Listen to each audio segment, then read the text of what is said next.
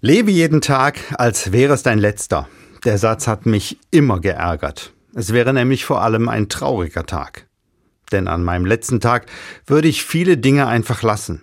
Dinge, die das Leben reich und schön machen. Ich würde keine Urlaubspläne mehr schmieden, keine Besuche planen, keins von den Büchern mehr anfangen, die sich bei mir im Regal stapeln, keinen Radiobeitrag mehr schreiben. Wenn heute mein letzter Tag wäre, würde ich vieles von dem lassen, was ich mir schon so lange vorgenommen habe. Endlich die ganzen alten Unterlagen ausmisten, die ich warum auch immer aufgehoben habe. Joggen gehen. Die Fliese im Bad austauschen, die zersprungen ist. An meinem letzten Tag hätte ich sicher Angst, wäre wütend, würde vielleicht unbedingt noch so vieles klären wollen. Keine richtig schöne Vorstellung. Jetzt könnte man sagen, der Satz ist ja ganz anders gemeint. Lebe jeden Tag, als wäre es dein letzter. Das meint, lebe intensiv. Tue heute, was dran ist. Vertrösten und verschieben gilt nicht. Versöhne dich heute und lass den Streit. Räum dein Leben so auf, dass du tatsächlich jeden Tag gehen kannst. Dafür reicht aber auch eine alte Weisheit aus. Nutze den Tag.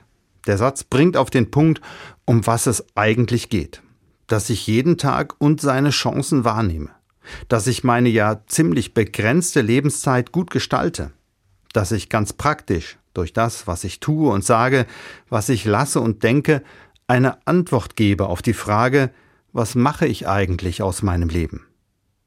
Carpe diem haben dazu die alten Römer gesagt, pflücke den Tag heißt das wörtlich übersetzt. Ein wundervolles Bild. Es macht deutlich, jeder Tag liegt wie eine Blüte oder wie ein ganzes Sonnenblumenfeld vor mir, voller Farbe, Licht und Duft. Den Tag zu pflücken heißt in diesem Bild, den Tag zu ergreifen wie eine Blume, die mein Leben bunt macht. Den Tag zu sehen mit all seinen Blüten und Wundern und Sonnenstrahlen und Herbstgewittern. Da ist es dann egal, ob dieser Tag nur irgendeiner oder tatsächlich mein letzter ist.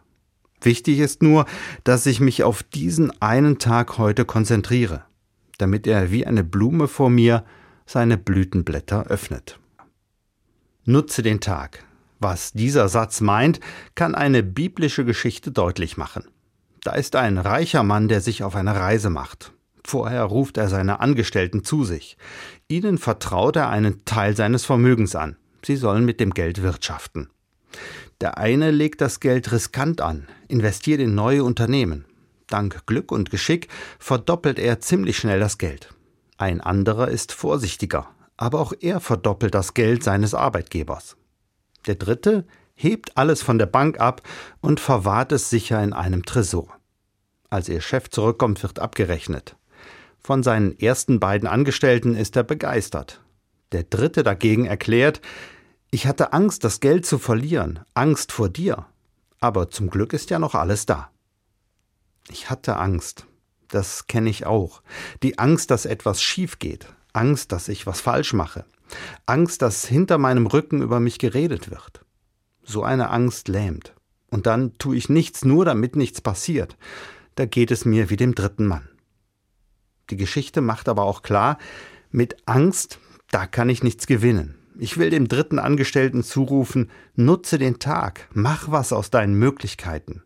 Und davon gibt's ja tatsächlich viele. Mit dem Geld kann der Mann was Sinnvolles kaufen oder auch alles spenden, Gutes damit tun. Denn offensichtlich verfügt sein Chef ja über genug Geld. Das wäre mal eine starke Aktion. Mich fordert das auf, dass ich nach Möglichkeiten suche, aus wenigem etwas zu machen. Aus wenig Geld, wenig Zeit, wenig Energie. Denn die tausend Situationen und Begegnungen, die tagtäglich da sind, die kann ich am Schopf packen, kann etwas Gutes draus machen. Auf dem Parkplatz ein paar Worte mit Bekannten wechseln, auch wenn ich es eilig habe. Meiner Frau eine Tafel Schokolade mitbringen, einfach so. Auf der Brücke mein Fahrrad anhalten und die Spiegelung im Wasser bewundern. Beim Telefongespräch mutig sein und ehrlich sagen, wie es mir geht. Der Tag ist mir geschenkt, so wie in der Geschichte die drei Angestellten Geld bekommen. Es liegt auch an mir, etwas daraus zu machen.